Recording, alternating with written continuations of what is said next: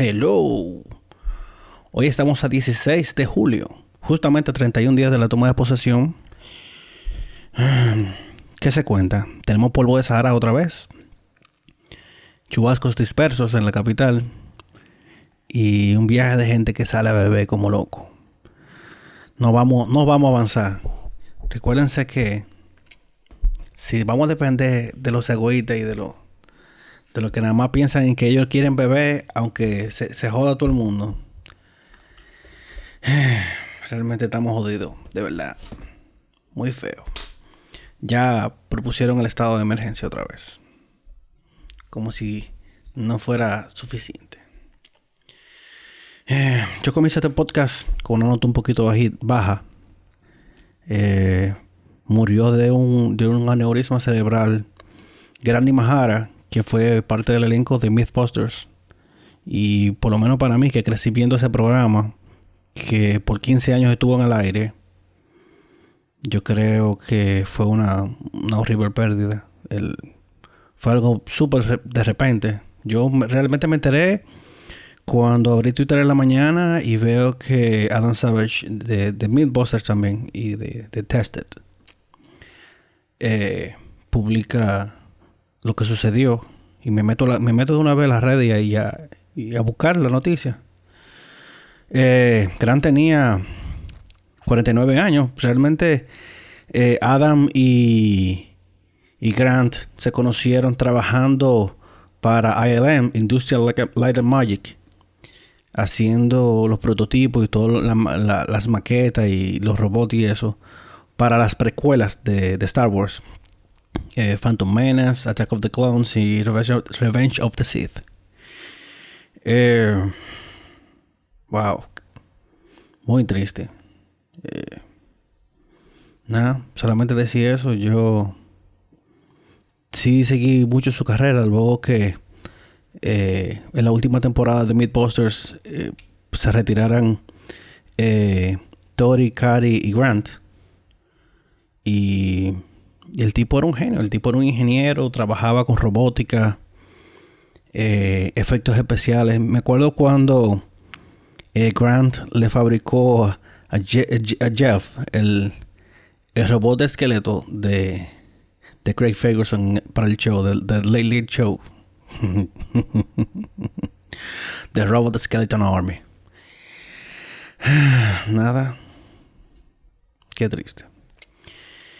Eh, y ahora, para subir un poquito a mala nota, por fin, luego del 100% contado en la circunscripción número 1, podemos decir que José Horacio eh, Rodríguez eh, ganó su curul en, en, la Cámara de Diputados. Fue el, el candidato más votado y por mucho le pasó el rolo a, a candidatos que gastaron millonadas en vallas y regalando funditas y disparates en la, en la circunscripción. Eh, él lo toma como, como lema, pero yo creo que sí, que esto es parte de la buena política. Yo cuando escucho comentarios de gente como por ejemplo José Lalu, que se la da mucho en teórico y, y e intelectual, decir que no, porque que una campaña de diputado cuesta 25, 30 millones, eso es mentira, mi hermano. Eso es mentira.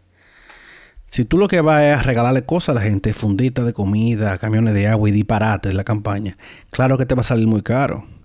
Pero recuerden que a los mismos legisladores no les interesa. A muchos legisladores no les interesa trabajar con su comunidad. Crear las condiciones para que la gente no necesite eso. Y ahí está José Horacio que dio la batalla. Eh, yo participé con los guardianes de la democracia y Wow, solo, como dije hoy en, las redes, solo queda eh, la satisfacción del deber cumplido. Aunque yo no me involucré muchísimo dentro de lo que es el conteo, porque ellos estaban dentro de la junta con, eh, eh, el reconteo y los cupos eran limitados. Pero más que todo, mucha gente sí se tomó su tiempo para, para decir que los guardianes de la democracia no solo estaban defendiendo los votos de, José Horacio, sino que queríamos que fuera transparente, o sea, que lo que estuviera en las urnas sea lo que eh, lo que se reportara para que se respetara la voluntad del pueblo. Y nada, a un mes de las elecciones, por fin, por fin, podemos decir que, ya tenemos eh, un diputado. Y debería dar, vergüenza, porque hoy estamos 16 y las elecciones fueron el día 5, o sea, 11 días. Tantos días para contar una actas. Hay que mejorar el método de, reconteo, hay que mejorar el método con el cual se introducen eh, los datos dentro del sistema central de conteo en la Junta Central Electoral. Yo creo que esta tiene eh, las elecciones realizadas eh, ahora en 2020 deben analizarse bajo el microscopio y ver qué falló y cómo se puede mejorar para que no vuelva a, suceder. Eh, yo sé que el, tipo de, de conteo para voto preferencial de al nivel de diputados es muy complicado, pero que hay demasiados métodos manuales. Yo no entiendo por qué un acta se escribe, eh, los números se escriben a mano y no se escriben en, en casillas predeterminadas para que tú tires eso por un escáner y el escáner sea el que cuente, sea el que asigne los, los datos.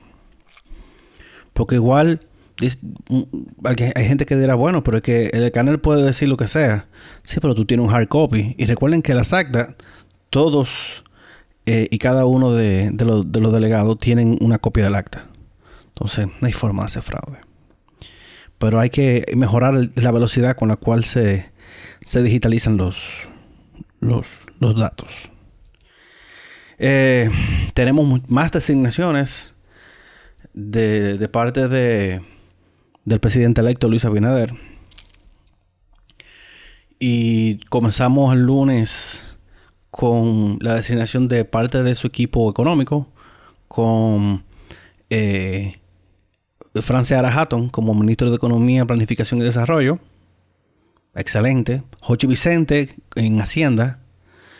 Y la señora María José Martínez como viceministra de Crédito Público.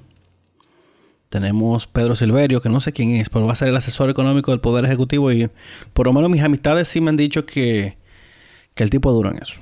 Y yo, bueno, lo acepto como bueno y válido. José Rijo Prespot, el director general de presupuesto. El hombre del derecho de saber es el que va a verificar cómo que se va a gastar los cuartos. Hmm, excelente. Eh, Viviana Riviero, Ribeiro, Viviana Ribeiro directora ejecutiva del CIRD. El econodivo Alejandro Fernández W. Como superintendente de banco. Felicidades, brother. Yo.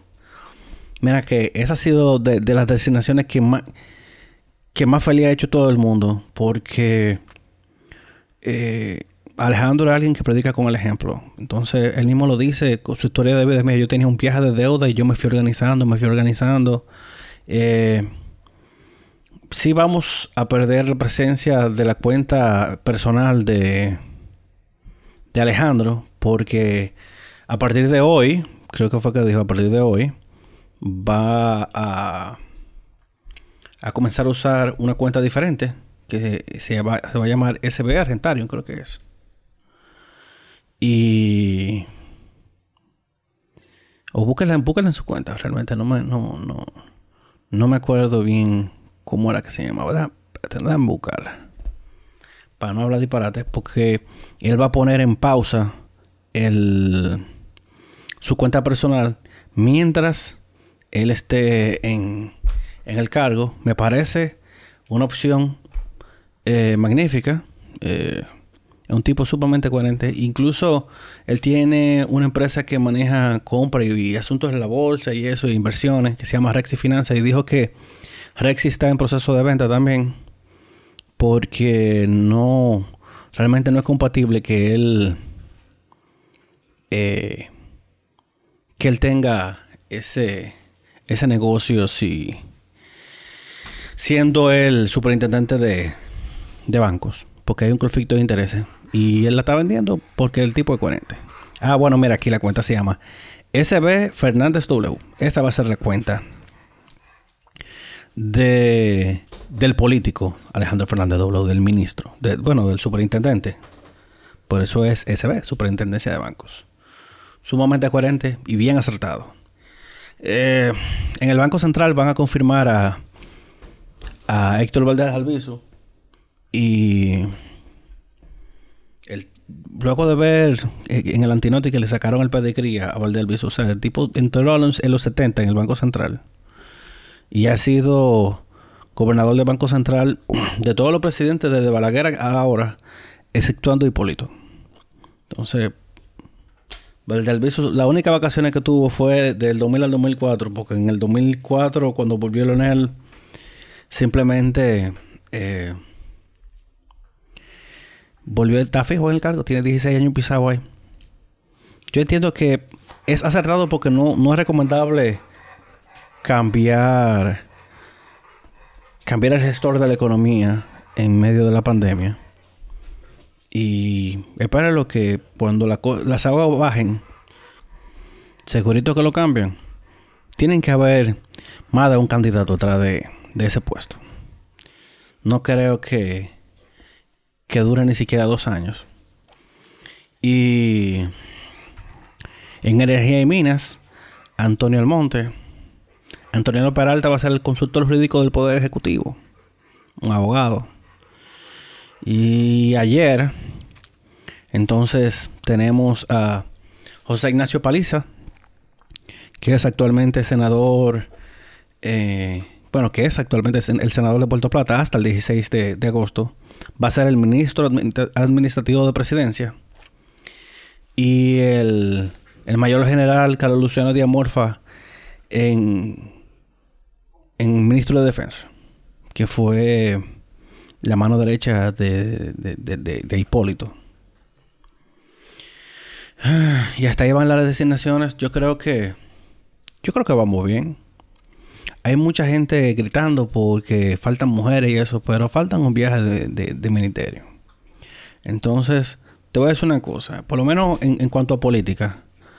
No es tanto que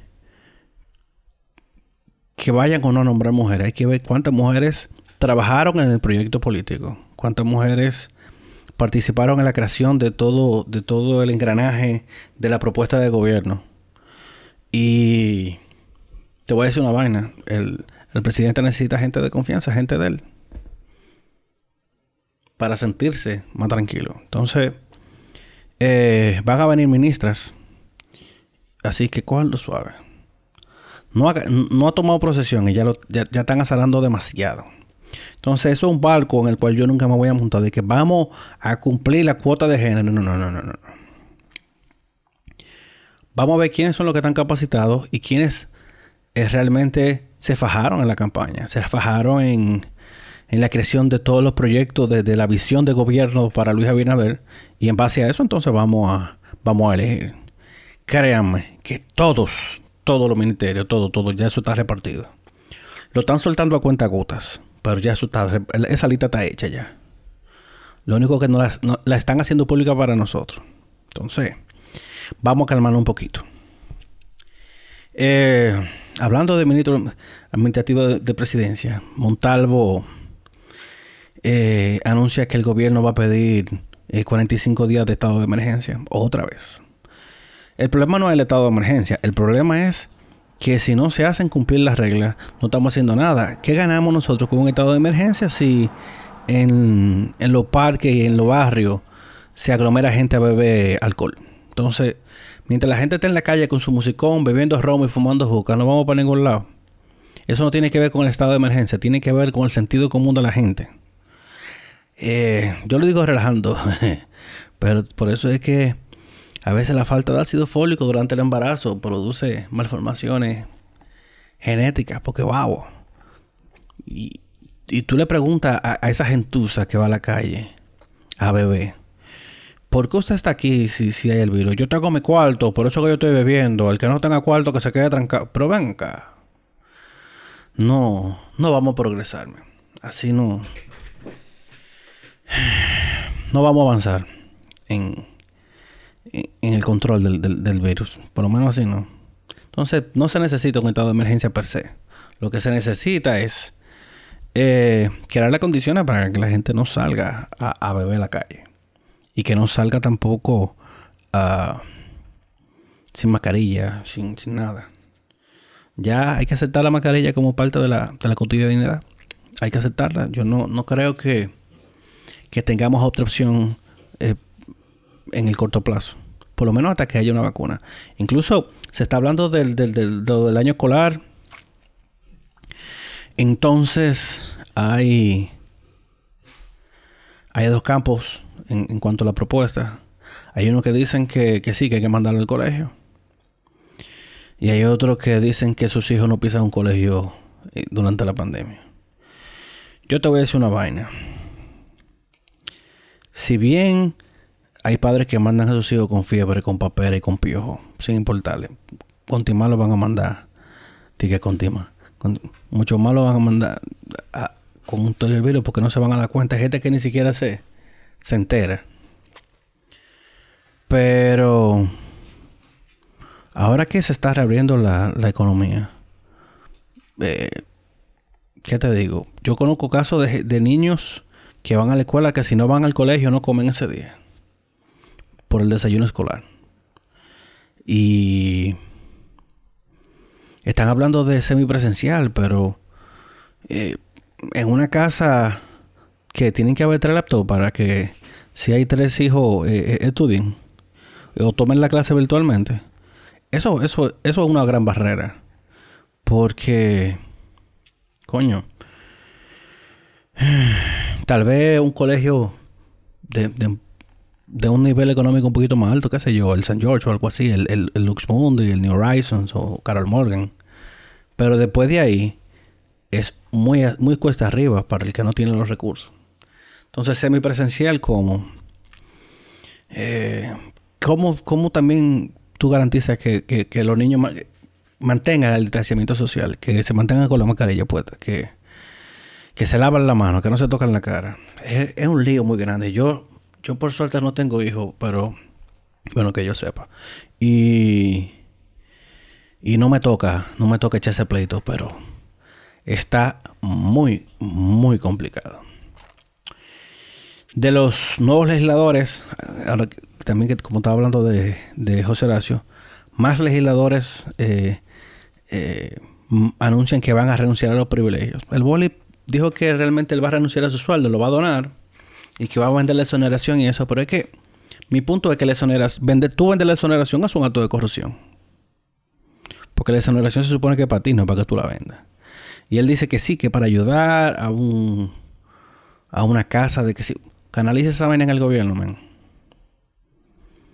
Dona tu sueldo, nítido, con tu sueldo lo que tú quieras, pero renuncia a la, a exoneración, esa vaina. Eso, eso es un disparate. Entonces, aunque haya vocación de ayudar, hay que hacerlo bien hecho. Porque no, no avanzamos como país si seguimos revendiendo eh, una exoneración que se supone que es para ti.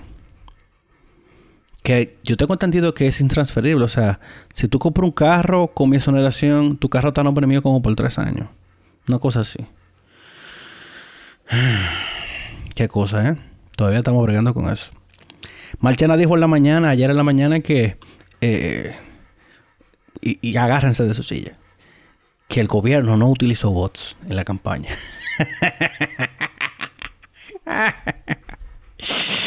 ahora Pero qué cachaza tiene ese hombre. Dije que no usó bots.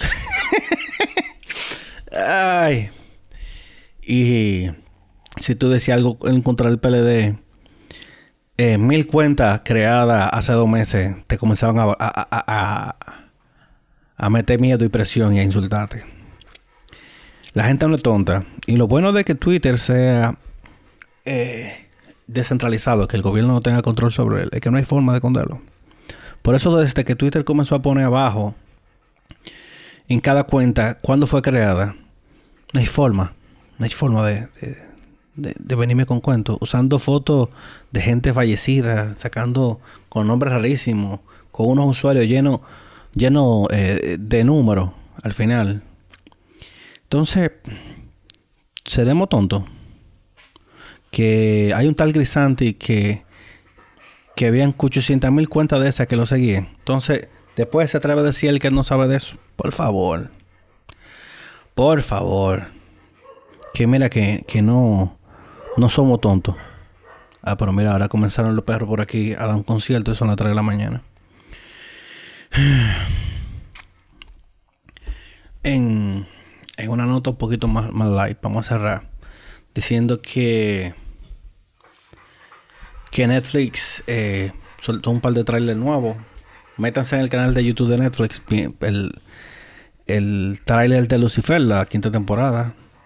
Eh, también eh, hay una película que se llama. ¿Cómo es que se llama? Espérate, te voy a decir ahora. Oh, Project Power. Que con Jamie Foxx y Joseph Gordon-Levitt. Joseph Gordon-Levitt.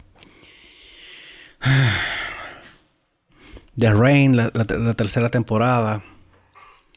Tenemos Revolution. Hay muchas temporadas nuevas. Entonces, vamos a ver contenido diferente, por lo menos, sin anuncios.